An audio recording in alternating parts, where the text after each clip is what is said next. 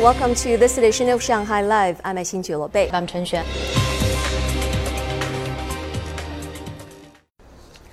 One of the world's largest container ships was delivered today, a 400 meter long vessel that was designed by a subsidiary of China State Shipbuilding Corporation. Sun Siqi has the story. The 399 Seaborne Colossus is 60 meters longer than the world's largest aircraft carrier. Its deck space is the size of three and a half soccer fields.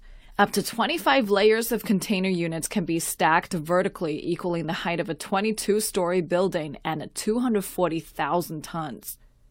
The bulbous ship bow design is a first for this class of vessel. The bow cuts down water resistance and saves up to 13.5% in carbon emissions.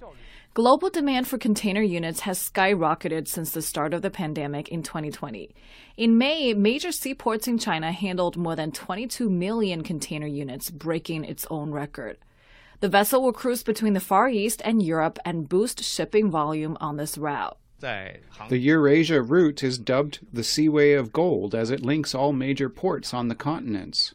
Having a larger ship means transporting more containers on the same trip and that means a lower cost per container. The shipbuilder has delivered close to 70 container carriers and is building nine other ships that can carry the same weight. Susie Live. Branches of Hinichiju Cafe, also known as Bear Paw Cafe, have reopened in Shanghai. About 50% of the chain's workforce is disabled, but it remains on track to open another outlet in Pudong next month with a blind person as both manager and barista. Song Wenjing has a story. At one of the Bear Paw Cafe outlets this morning, barista Chen Yingying, who has hearing and speaking impairments, was making an iced latte. She said she was happy to be back at work making coffee.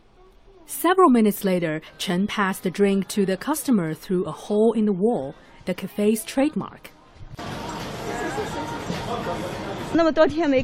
I should certainly come here as it was closed for so many days. I heard about Bear Paw Cafe, so I made a point of getting a coffee here during my trip to Shanghai.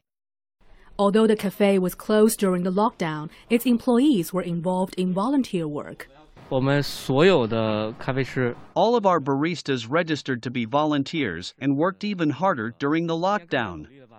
All of the chain's outlets have reopened, it will also open a new cafe in July, with Tianbao being its manager.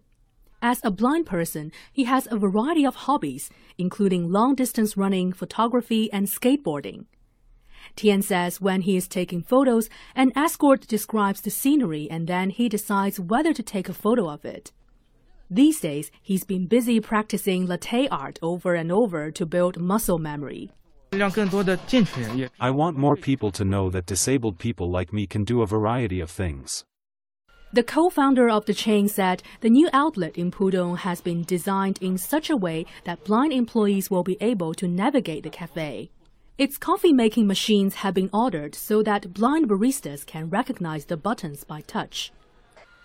There are nearly 12.5 million blind people in the country, and less than 10% of them have got jobs. 宋文静，上海 Live。 Britain's biggest rail strike in 30 years started on Tuesday, causing massive disruptions to rail services in England, Scotland, and Wales as tens of thousands of staff walked out in a dispute over pay and job security. Lei Shuran has more. Only about 20% of passenger trains were scheduled to run after staff walked off the job at 12 midnight on Tuesday. The walkouts will continue on Thursday and Saturday this week, affecting millions of passengers. More than 40,000 rail, maritime, and transport workers union members, including guards, catering staff, signalers, and track maintenance workers, are taking part in the labor action.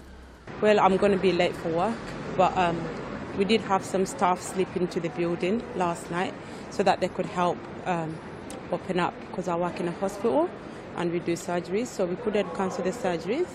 The RMT is in a dispute with the rail operators over pay, pensions, and job cuts.